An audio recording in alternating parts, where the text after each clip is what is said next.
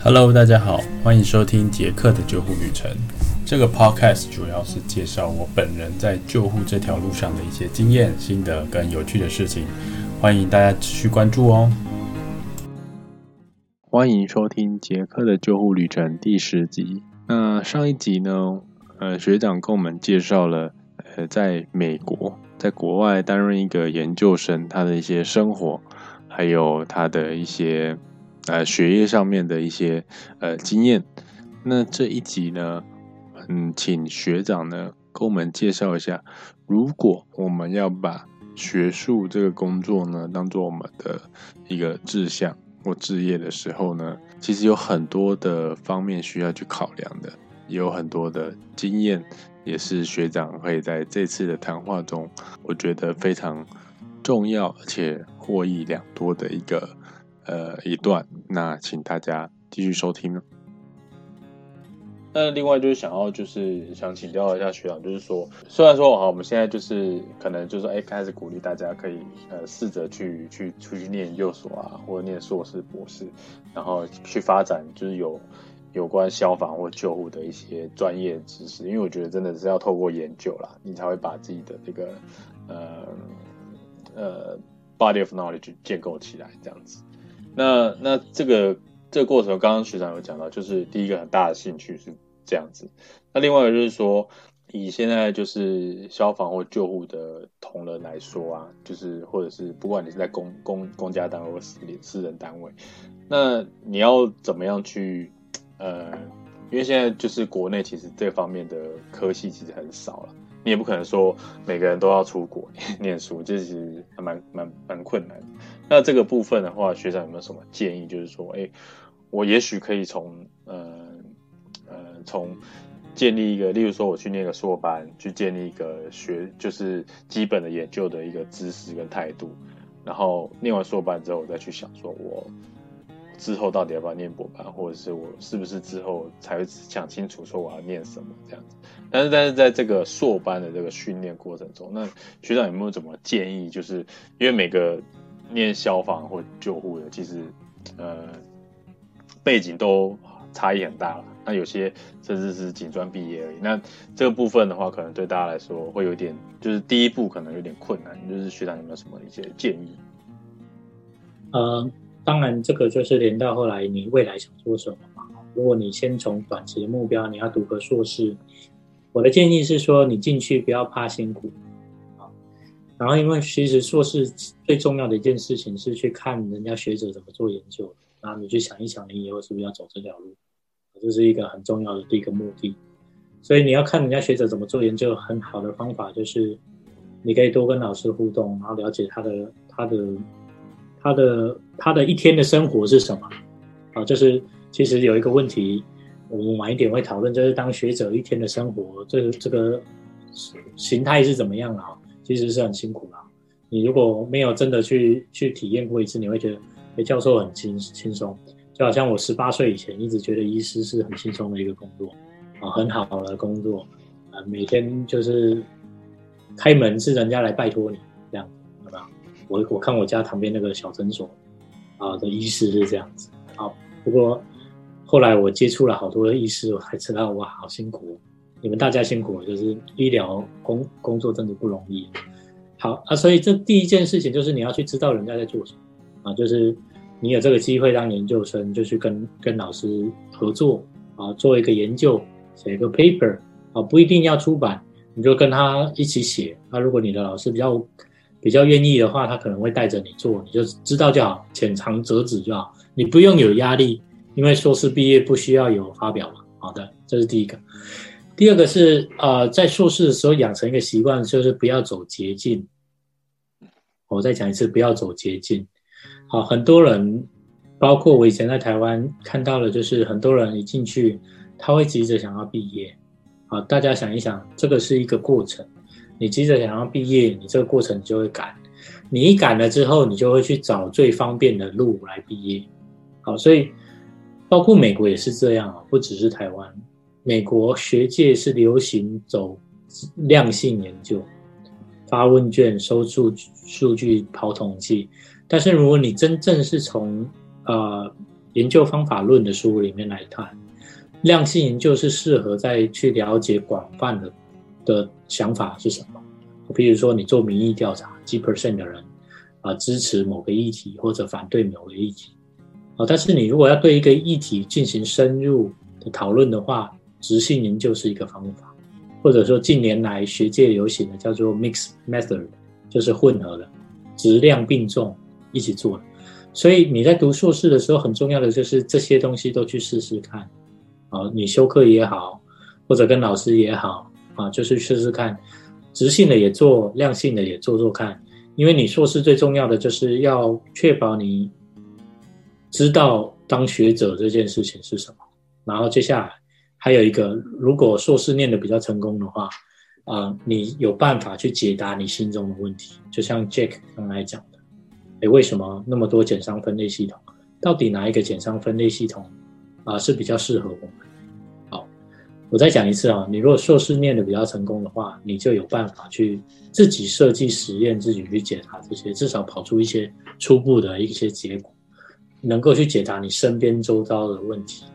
啊，我以前有一个消防局的学长，他他在学统计的时候，他去研究，那时候新北市台呃那时候还叫台北县消防局，在板桥举光路的巷子里，然后他跟我讲，啊，当然我不知道最后他是不是真的有做。他说他去收集各个面包店卖同一款面包的价格，然后跑统计分析去看，他他每个面包之间的关联是有差别在哪里？好，这当然是可以。然后第二个是，哎，你如果是做长时间的研究，或者是跨国的研究，你可以去每个地方玩的时候，你可以看看他们那个麦当劳卖大麦克的价格是多少，然后比较之间的差异。然后对照他们汇兑之间的差距，各位，这个就是经济学里面的大麦克指数啊，这个不是我发明，这叫做大麦克指数。好，你用这个大麦克指数来比之后，你会发现它的社会其实有很多很多你看不到的问题。好，譬如说，它它跟你你汇兑你啊，举例来讲了哈，譬如说是一比四十，但是它的大麦克只比你贵个两三倍，那这个代表什么？啊，当然你就可以去找书，你就可以去研究大麦克指数背后所代表的逻辑是什么。好，以经济学家的观点来讲，这是有问题。为什么会这样？你一块钱可以换到四十块，但是你只要三块钱就可以买到同样的大麦克。然后假设原物料成本是一样的话，那中间是差在哪里？会这样子。好，类似这样。好，所以我要讲的就是硕士就是这样，你去。你去尝一尝学术的滋味，每一道菜都试试看，不要急着走。哦，你好不容易进到大观园里面，你进到这个很有名的餐厅里面，餐厅里面从年轻的厨师到老的厨师都有，但是你却急着要走，你为什么不进去好好的认识每个厨师在煮什么，他怎么煮？有没有？当然，当然，如果你有金钱的考量，你就两三年就要赶快毕业了。但是这两三年中，你还有很多东西可以做。好，这是第一个。第二个是你好不容易又回到校园里面了！我我再讲一次哦，警专跟警大的教育缺乏的是多元性。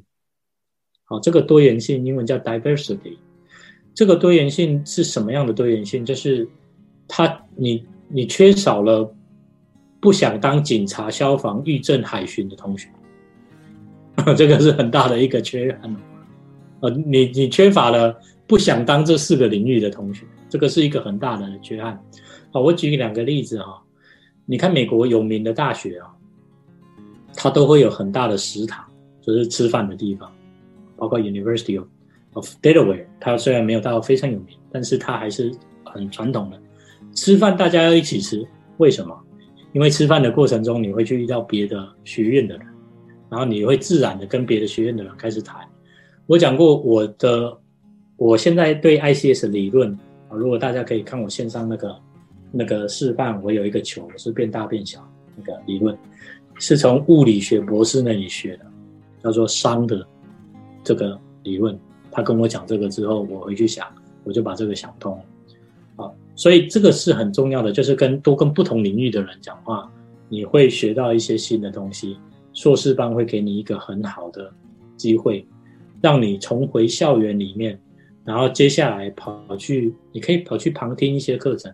跑去修一些通识的课程，跑去认识一些不想人生中根本就不会来当警察、消防、海巡跟狱政的人，哦，他们就会给你不同的想法。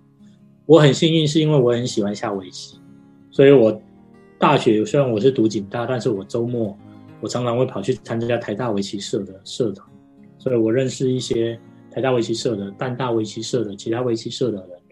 他们人生中根本就没有警察、消防这个选项，所以他在跟我聊天的时候，常常会告诉我一些盲点，常常会跟我讲说为什么你要这样做，为什么你会这么想，啊，这个这个其实对我，呃，后来走学术的路是很有帮助。呃，现在如果说呃现在的呃消防或救护的同仁，那他们其实想要他们要念书的时候，可能就得一边工作一边念书。那之后我们再看看说，呃，因为硕士跟博士的生活是完全不同的，那就是要到时候再请学长分享一下说，哎，如果说他是在职的人念硕士、博士的时候，那他的他的生活跟工作的这个调试应该要怎么样？所以，所以还是回到第一个啊，就是你人生的规划是什么？为什么要读一个博士？以以以美国高等教育的。高高等教育界的看法来说，就是包括我自己当学生，后来当教授啊，后来接触到那么多人，我们美国教授的看法是，如果你是最终你要返回职场，比如说你消防人员，你来来来读一下啊，学一下人家怎么做研究，你最后还是要去当消防人员的话，那其实一个硕士就很够了啊，因为你不是要当专业的，好专业的学术。学术制造者，啊，当专业的学术制造者其实很不好玩啊。这个会有一点我会讲，好，非常的无趣、寂寞、压力很大啊。好，所以，所以我们来看，就是啊，如果现职的消防人员，你真的是以后没有兴趣走这条路的话，走学术这条路、这条窄路的话，独木桥的话，你其实来读个硕士就好了。那如果你真的是啊，你想要探索不同领域，那你就再去读一个硕士也是不错了。啊，就是去探索，或者甚至现在很多大学是有推广教育班，所以我有些同学他会去，譬如说去台大法律系有那个推广学程班，要读三四年了，但是他的老师都很好，刑法、民法的这些老师会来跟你分享一些实际的案例，然后跟你讲真正真正是怎么样。他们这种推广教育班就是教实际的案例啊，即使从这个方向去学一些经验，这其实是蛮好的。好。然后，如果照这个思维下去的话，你要读博士，你就要真正去了解啊，当一个学者是怎么回事。好，所以我就先讲当一个学者是怎么回事。首先呢，你读硕士、读博士的时候，因为你是学生，是学徒，所以对你学术的要求就是你可以犯错，就是反正你这个写不好，你就是重写，你再去做就好。你当了一个学者，你拿到博士 PhD 之后，在美国大家就称你是博士。很抱歉，人家不再会再给你机会去去重写重做，你做不好就是对你这个人的评价，就是你的学术能力不行啊，你的什么什么不行，所以你已经是从业余的领域跨入到专业，就是你专门要做这件事情，然后跟你玩的这些专业的学学术工作者，有些人是做一年的，有些人是做四十年，有些人做五十年，有些是拿到诺贝尔奖的。有些是拿到什么奖的啊？这些都是你的同才啊，叫做 peers。所以你的一份文章写完，不知道是谁会给你看的啊，这是第一个。然后给你看的人，不见得是是要帮你的啊，所以他给你的批评指教，一定很多时候是非常非常负面的。我之前跟另外一个人合写一个文章，我们总共四个人写，写完之后，一个 reviewer 给我们的建议是说。这将是一篇很好的大学部报告，这是什么意思啊？就是你根本就没有学者的程度。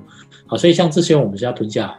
好，所以学术工作的本质是非常负面的。我再讲一次，学术工作的本质是非常负面，因为为了要要让科学发展，所以我们必须彼此去批评、批判对方的想法。所以我们的工作是找错误，而不是找你的优点，是找你的缺点。所以我们要找彼此的缺点。然后我们改学生的作业是要搞找学生的缺点，我们要去看学生哪里做不好，然后给他改正，啊，所以学术工作你如果没有很大的兴趣的话，其实在这个环境是非常非常负面，就是你每天是接受到负面的评价。好，这是第一个。第二个是以美国的助理教授来说，他对你的要求是啊，每年要出版两篇论文，哦，学术论文。好，当然出版在什么期刊上面，跟学校的等级是不一定。通常来讲，像我以前待的 Oklahoma State University，它是 R one 的，叫做 Research 研究第一级的大学。好，啊，我先讲研究第一级的大学，并不代表顶尖哦。顶尖大学是常春藤盟校那种，Harvard、Princeton，啊，Cornell 那种，或者是说啊，私立顶尖大学，杜杜克大学那种，那种是自成一一团的，它又是更顶尖的。啊，那个下来才是开始第一级的研究大学，像我们像我 Oklahoma State 啊，或者像啊 University of Oklahoma 像这样的啊，或者 Ohio State 俄亥俄州立大学那种啊，或者是加州大学哦，除了伯克莱跟 UCLA 之外的啊，就是顶尖的，就是学术第一级的。会开始跟你讲说，你的期刊不只是要发表，你每年要两篇在什么期刊上面，他会跟你讲什么期刊。哦，当然常春藤盟校会跟你讲说，你发表之后，你一定要发在最顶尖的期刊上面。然后你发表还不算哦，你发表完之后，最顶尖的学校会有一个教练教呃教授团去 review 你的 paper，然后觉得你这篇能不能算到你的 credit。所以你发完之后。你就算在 Nature 上面发了一篇文章，这一团教授认为你这个没有贡献，还是不算点数，所以你要重搞，你要去搞其他的东西。好，所以这个大概是一个简单的分类。所以你要发表两篇论文，每年是最少要两篇，但是但是发表在哪里，就是看不同的学校不同的重视。我现在来这个学校，就是你有发表就好。但是啊，因为我们慢慢要提升学术，所以开始慢慢在做这个 list。什么期刊有算，什么期刊没算。不过在那之前就还好。但是我们学校，因为我们不是学术第一级的，所以我们就开始啊重视比较多服务啊教学，所以会比较累。好，所以这是第一个要求，就是你每年要发两篇文章。每年发两篇文章是什么样的一个概念？就是说你的一篇文章从从投出到接受，通常的时间是一年半，通常。就是很顺利的话，在美国国际啊，美国大部分的期刊，倒霉的话是两三年啊。所以我之前我的有一篇 ICS 的文章投了四年，明年要看出来，已经接受了，明年四年，各位好，四年了。我的老师从投出去是副教授，到现在已经变成副院长，这篇文章还没有出来，好是这样子。好，所以你每年要两篇，代表。你每年都要一直投，一直投，因为它的录取率不是很高啊。看期刊，所以你每年一定要有两篇的产出。但是为了这两篇，你可能每年你要投个五到十篇，才能确保接下来每年有两篇的产出。这第一个，第二个是每年至少要有一次在学术研讨会上面报告啊。但是这个学术研讨会不是说人家邀你你去的那种，而是你要有投稿，人家录取你的那种。就是叫 peer review，经过同才审查的学术研讨会报告。各位，那个那个不能讲说比期刊难，但是也不是很简单啊。尤其那种大的会议，你在那么多份报告之中，你要怎么样突出你的东西？那又是一一个部分要学。但是你每年一定要报告一次啊，就是这里这个。然后这个才是一项啊。美国在平和教授有三个，叫做研究、教学与服务。好，在教学上面，我前面讲，我从研究第一级的大学跑来这里，研究上面我是比较轻松一点，但是教学上面要很好。教学上面是这样哈，你教完课之后会有学生给你打分数，学生打的分数是完全匿名、玩物的。然后你在期期末考成绩打好之前，你不可以给学生，学生学生不会让你看到成果了。所以反正就是一翻两瞪眼。那如果你真的是教不好，他真的会是会跟你讲的。好，所以他给你打分数，他有各项指标，你所有的分平均分数会算出来。譬如说，你教学态度是平均几分，你的教学内容是几分，你的老师的专业程度是几分，那他旁边就给你放学院的平均是多少，学校的平均是什么？然后你如果低于学院的平均跟学校的平均，你要写理由，为什么你比这个还低？啊，你如果比他高，还要看你要高是高多少，你要还要可能要讲说你要怎么进步，每年都要往前进，这是第一个教学。第二个，因为我我们学校不是完全的研究，所以要教的课很多，所以我一年要教八堂课，然后一学期是更短，我们有点像我们讲的学季制。啊，一学期只有九九九个礼拜，所以你一年有四个学季，总共要教八堂课。各位，如果八堂课是八个不同的主题，你光是备课你就不知道备多久。啊，不是说你上台你就可以讲，不是这样的，因为你要记得学生一直在帮你打分数，所以你乱扯的话，他真的是可以讲。然后你如果你的分数低于学校的平均太低了，他可以选择终止你的契约。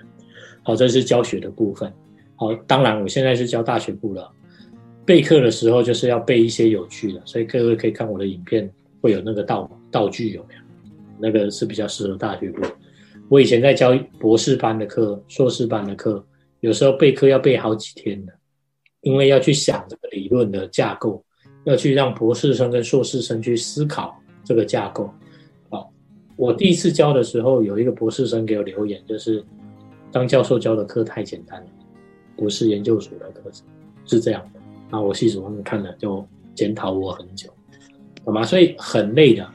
而且美国的博士生其实他跟年轻的助理教授没有差很多，差的就是有没有把论文写完而已。所以我那时候刚毕业第一年，我去当博士生，我第一堂课是教博士生，啊，叫《灾害管理学概论》（Introduction），但是是教博士的。啊，所以我很辛苦。因为他们会挑战你，他会问你你做的这个方法是什么啊？你做为什么这么做？所以你其中承受的挑战就很大。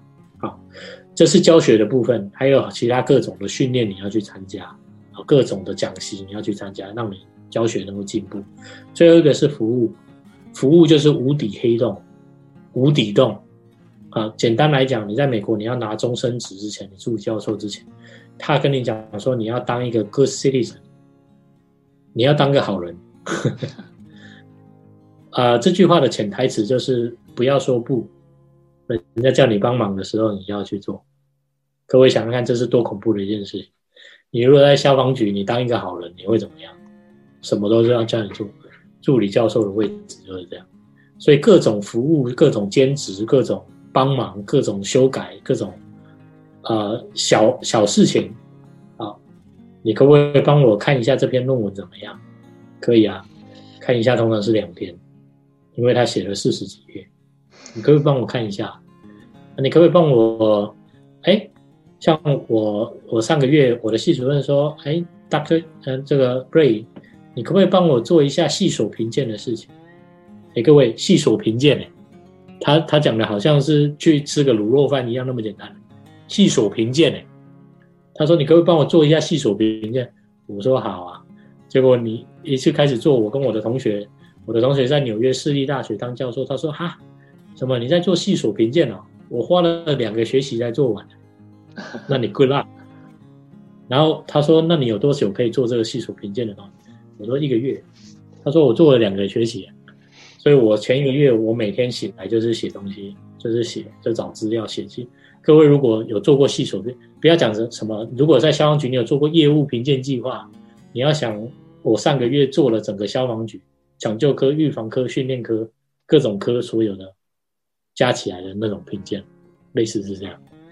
好，服务是无底黑洞，因为他会一直吃你，然后临时会叫你做什么，这三个加起来就是我的生活。所以你每天早上一起来就是在赶进度，有什么还没做完就要去做。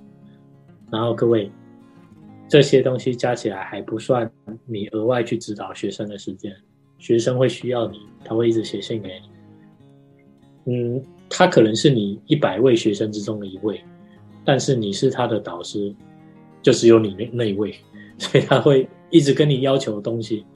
好，所以这个是整个学术的这个过程，老实说是其实是非常非常的累。好。人家常常问我，你上下班时间是多久？我说没有啊，没有打卡。他说那真好，哦，自由业。说不是啊，是因为你没有办法打卡，因为你常常你你一想想起来，你就要做事，而且而且头脑大脑是没有设开关的，所以不是说你你今天想一想，哎，十点到了要睡觉，就把那个开关按掉就可以。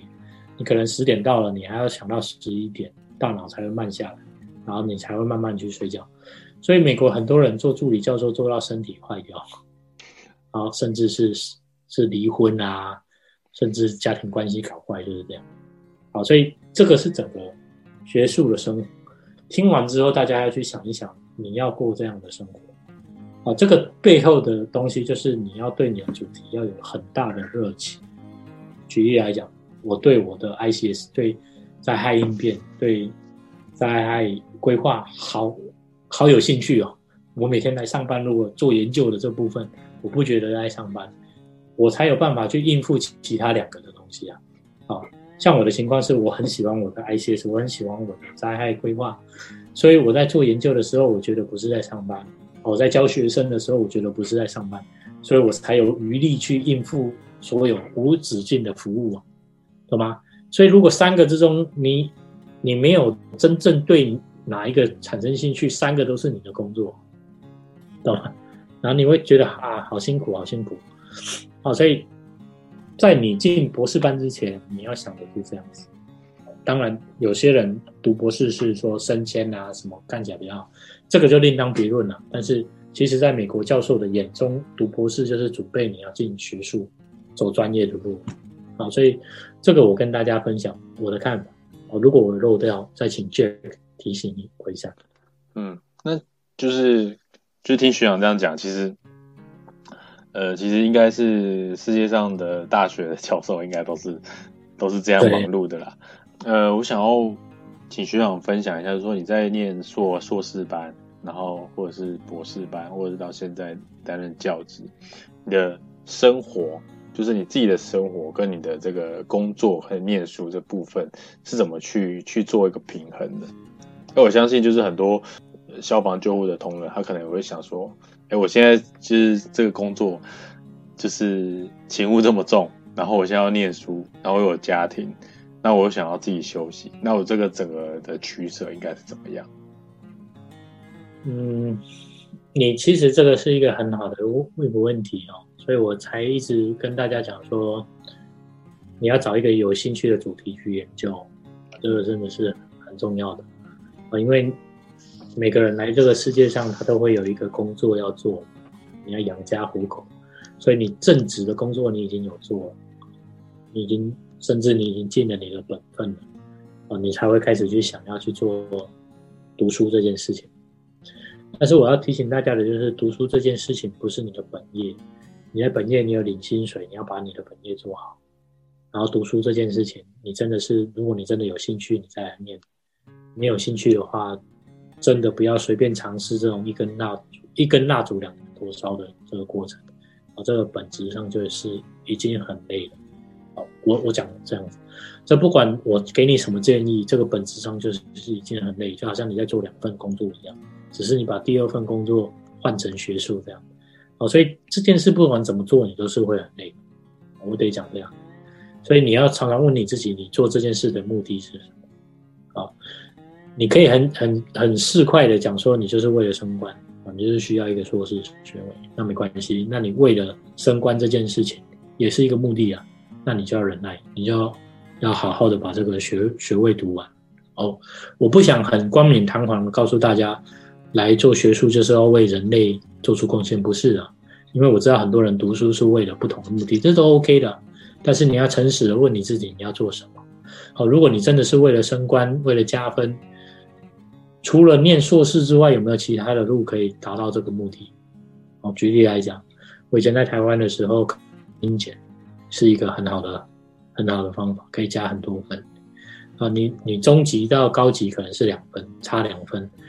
啊，中级到中高级差两分，中级到高级差了四分然后你读了一个硕士，可能也是只是四分所以你真的如果没有兴趣，那你为什么不好好上班？下班的时候在家里把好好把英文念好，或者至少好好的把英文考试考好，类似这样。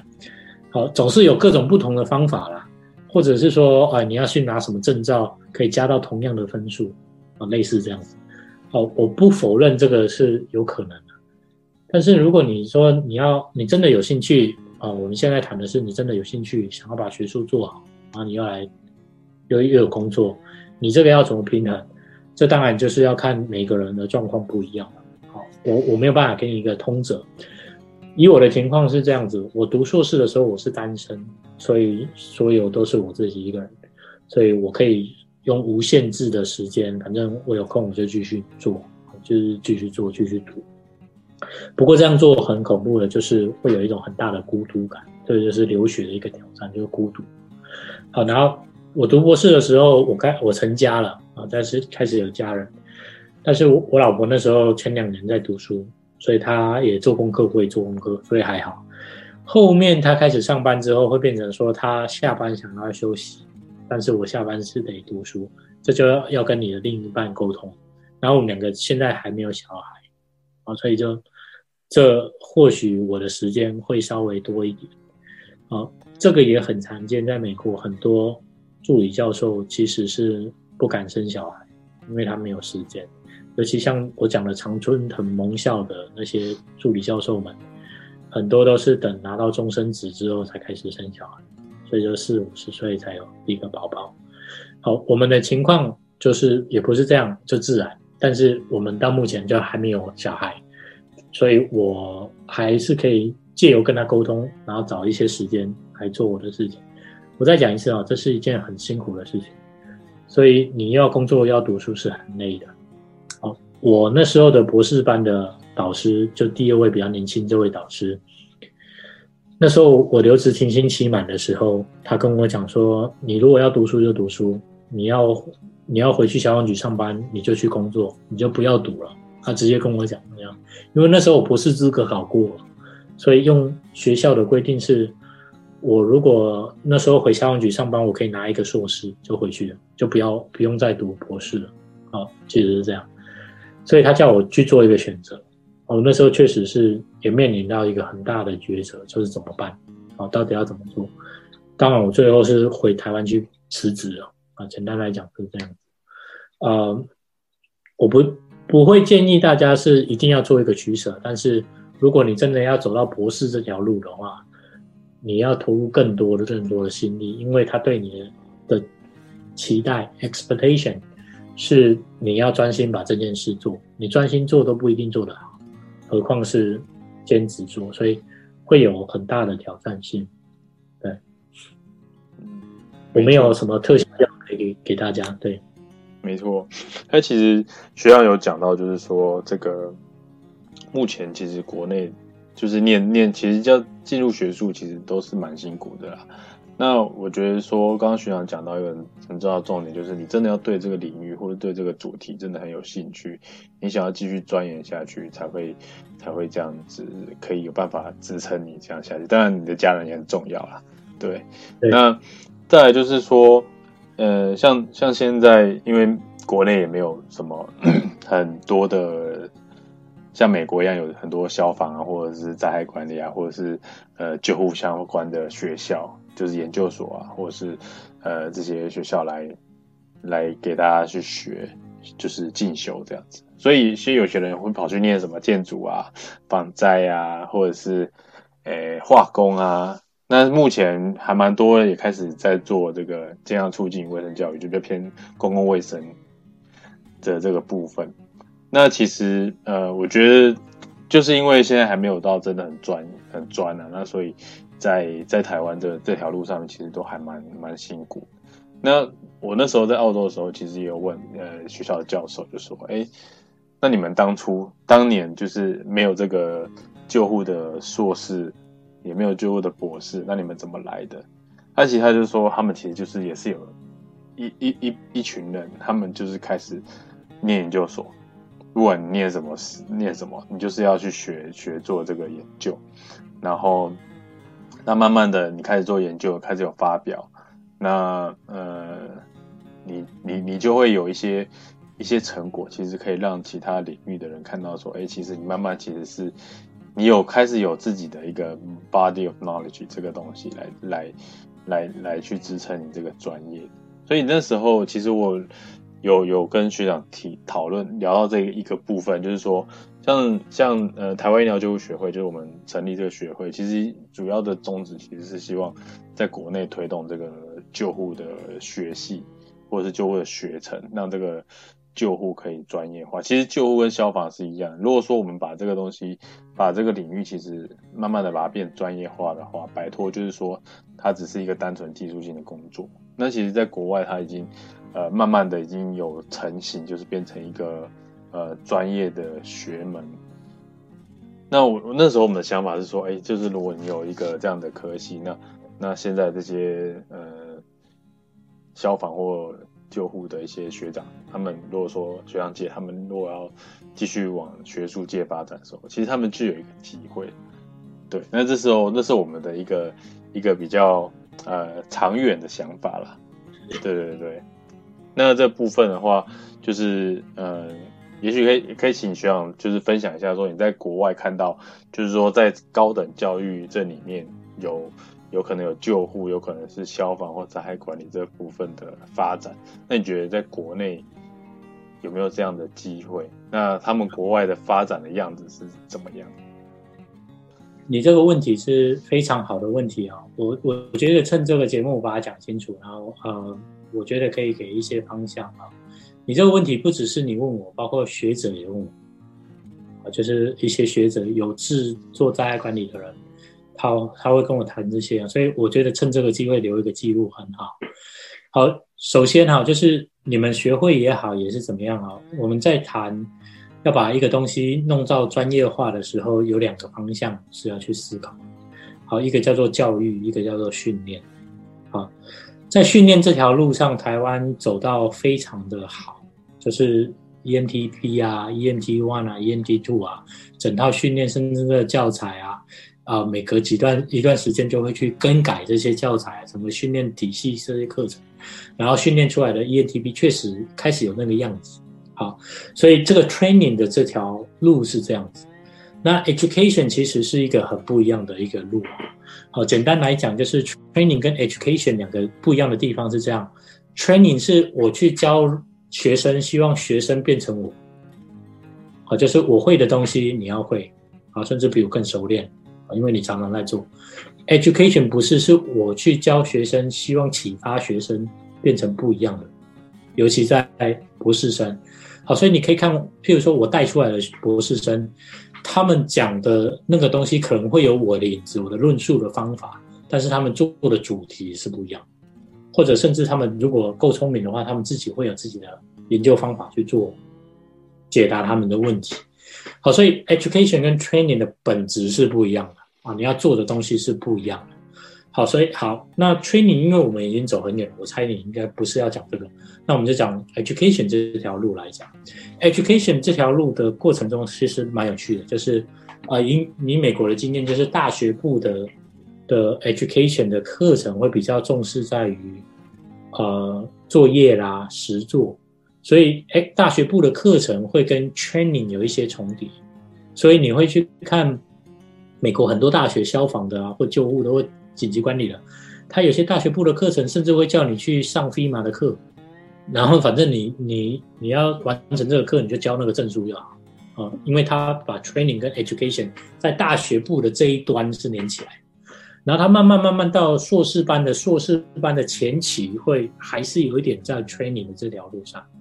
啊，或者是比较高端的 training，所以如果你要现在把我们在紧急救护这条路 training 走那么远的东西拿来做 education 的话，你的知识量是累积已经累积到硕士班的前期这个阶段，哦是这样子。如果你要这样转换，啊当然要转一些细节，但是不用很多。但是从硕士班的末段到博士班的这个过程哦。目前包括美国都还是空白，啊，就是一直没有人去用别的领域的东西去把这个，呃，我们常常关切的一些问题，把它做一个有系统的一个梳理。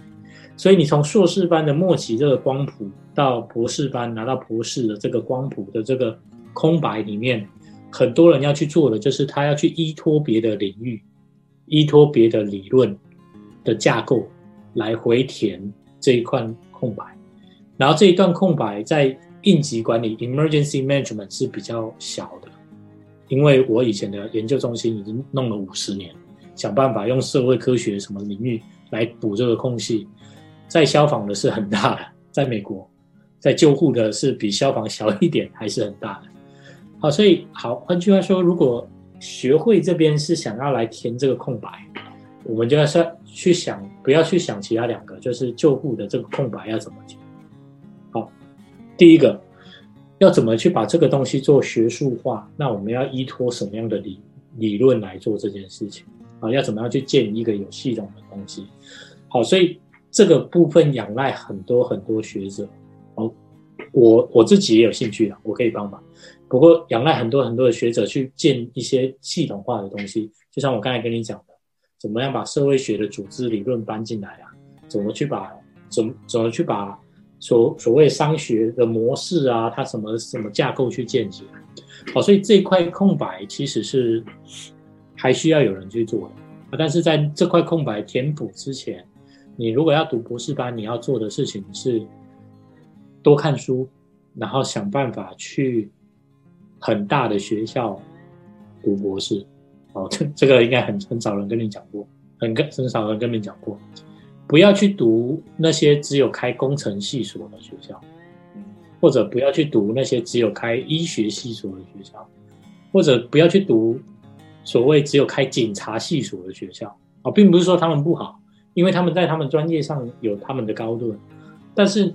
因为你现在遇到的情形是很特殊，是你没有你自己的理论，你必须要去嫁接在别人的主树干上面，所以那个树干如果树干越多啊，譬如说像我以前在 University of Delaware 有三百多种专业，所以你就可以在那里去看三百多种树树枝，然后决定你要去嫁接在哪一个树枝上面。好，所以你要去读的是要读这种综合型大学。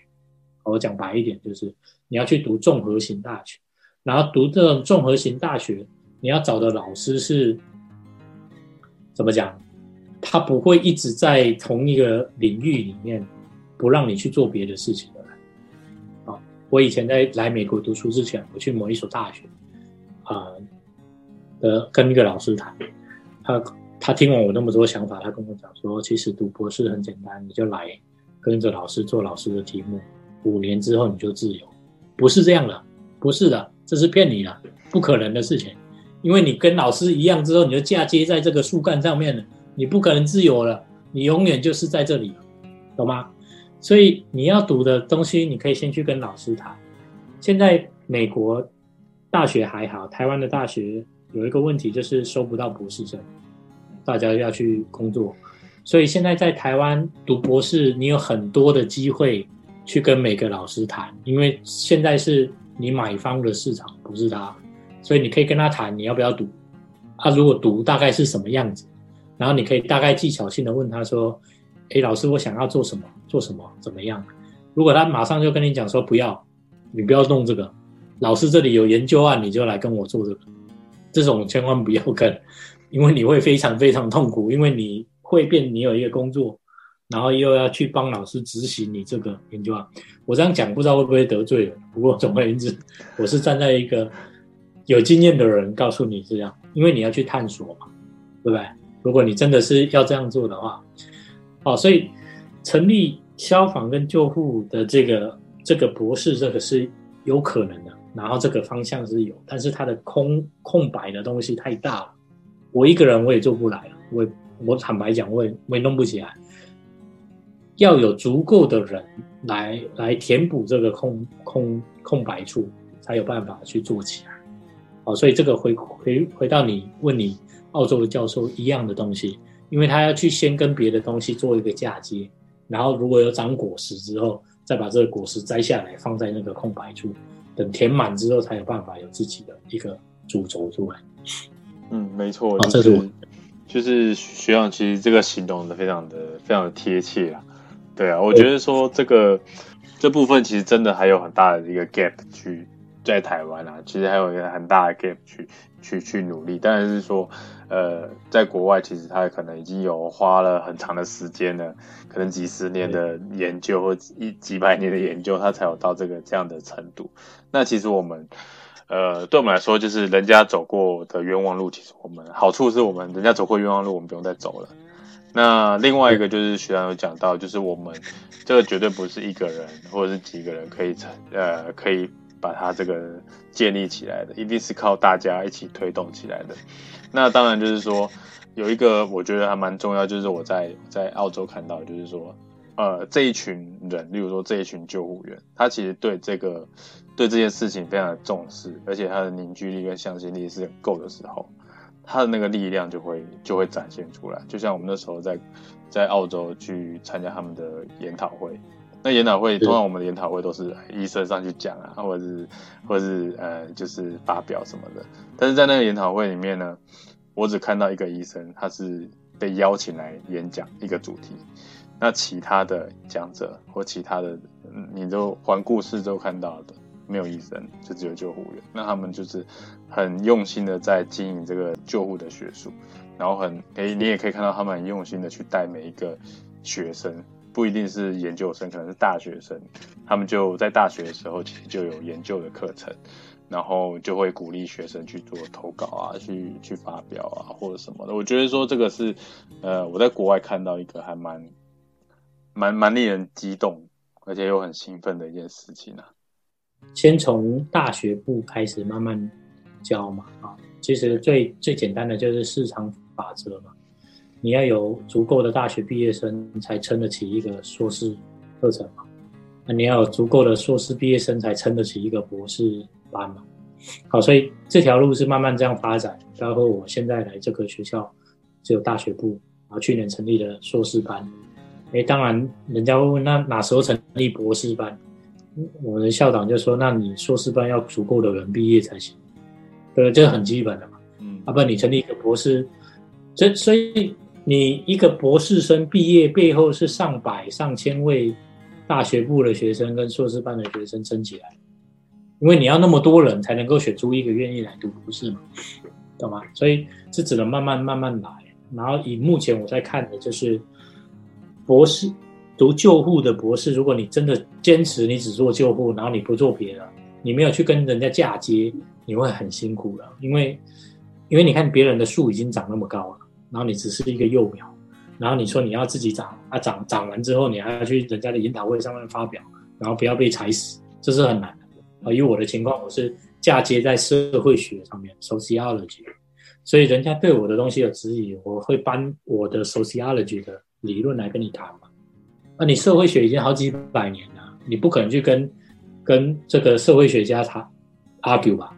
因为你 argue 也没有用，因为很多人都已经做过很多事情，对不对？但是灾害管理学如果他自己去成了一个东西，我没有社会学这个母体来做嫁接的话，人家攻击我，我要怎么谈？我不可能跟他讲说，哎，你不要讲话，我已经做了六年，所以我比你懂。这个在学术里面人家是不会不 believe，哎，所以。所以这这也是实际的一个问题了啊！我再讲一次，学术工作的环境非常负面，所以所以你还没有那个幼苗还没有长到可以出门的时候，可能就被踩死了，那，就很可能就是这样。啊，我的好处是我是嫁接在那个大树上面，啊，大树上面叶子很多，嗯，有能力的人太多，所以所以人家看不到我，我可以慢慢慢慢长成我想要的这个样子。啊，这其实是一个蛮。蛮蛮蛮重要的事情。另外一个哈，在台湾有一个问题，就是你要成立某个系的话，教育部在审查你的文件的时候，他会希望你有某个系的博士。哦，这这个会会会造成一个很大的问题。好，台湾有很多学校想成立灾害管理学系，叫 Disaster Management。那很简单的，就是教育部在审的时候，就是你有几位博士是 PhD in Disaster Management。好，这个就难倒很多人，因为我讲过，这个东西是去嫁接的嘛。啊，你去嫁接人家的领域，你很难去跟他讲说，哎，我去社会学给你修课，你颁一个灾害管理学博士给我，不可能嘛。但是我很好运的是，我刚好去嫁接的那一年，他们刚好把那个社会学系独立出来，变一个灾害管理学系，所以我的 PhD 是灾害管理学。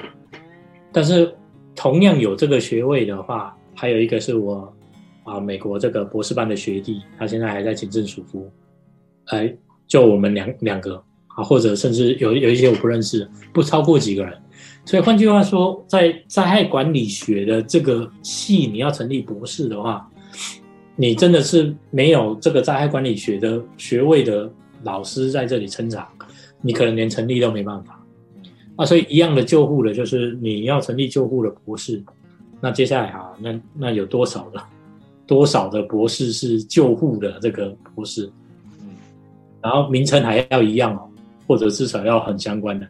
你你如果说你都是化工的博士、建筑的博士这些的博士，哎，在到时候在审查的时候，可能有会有遇到一些困难。哦，当然。当然，你读化工、读建筑、读这些，我都很钦佩，都是很优秀。只是就是在在规定的，我听人家讲的，就是很麻烦的，就是在这里。嗯，对，对，没错，就是其实这整个过程其实呃非常的复杂，尤其是像我们如果说你真的要成立像救护学系这部分，因为它又跟医疗有关，所以你又必须去呃去跟。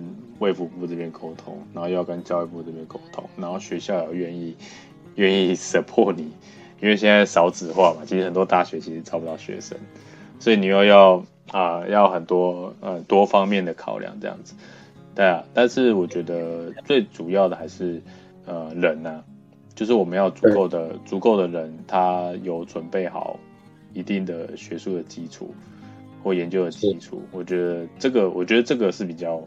呃，困难，因为他需要花时间去去去培养人，对。那制度的部分就是大家再去再去沟通，再去讨论，对。这是我目前呃的心得啦。对，在美国也是这样，你要成立一个系，你要先说你打算你能够招到多少学生，这很很很实际的是这样。对。然后接下来你的第一年招生完之后，你要去跟。筹备委员会讲说你有没有达标？啊，如果没有达标的话，第二年再给你机会。接下来可能就是再不达标，可能就没有。嗯，都是这样。所以我们在讲很多事情，其实都是商业啊。不管怎么样，一个大学成立的目的是要赚钱。好，我讲这样可能很市侩，但是你不赚钱，你是没有办法经营这个学校，因为所有都是钱。没错。啊，就好像一所医院一样。啊，我当然。知道每个医师他在读医学院的时候，当然都会宣誓说要救什么病患嘛，拯救人民的痛苦嘛，对不对？但是你成立一个医院的基础是在能够赚钱所以换句话说，做这个所有的过后面的东西，就是你要成立大学部也好，硕士班也好，博士班也好，你要先去想说你要怎么样去找到这些学生。他有办法去付这些钱，支付这些经费，所以我才在讲说，美国大学它很多学校现在没有办法，它就是开始养很多硕士生去照顾他的博士生，所以包括一些很有名的学校都是这样子。嗯，所以你在美国的大学读书的话，啊，大家真的不要妄自菲薄。如果你只打算来读硕士，啊，你申请的时候你就是往顶尖的大学投就对。如果你是要只要自自费，你不需要奖学金的话，你就从从顶尖的那些你听过了去投就对。我并不是说它比较容易录取，不是这样，而是说他们的扩大比较高，懂我的意思吗？就是它不是，它不不是像你说啊，你台大一年就是这个名额，它不可能改的。美国不是，美国尤其那种顶尖私立大学，它的那个名额并不见得是。是要教育部审过了，不是这样，你要招多少就招多少。然后他们现在的的那个想法就是用硕士生来养博士生，啊，唯有硕士生够多了，收的钱够多，博士生才有办法买设备，然后才有办法带那个细手往前走。好，所以我的意思就是说，所以啊，譬如说你在台湾台大毕业啊，你你你如果只来美国读硕士，你可以挑战比台大排名更高一点的学校。因为他们确实对硕士生是这样的想法，这是我的我的经验。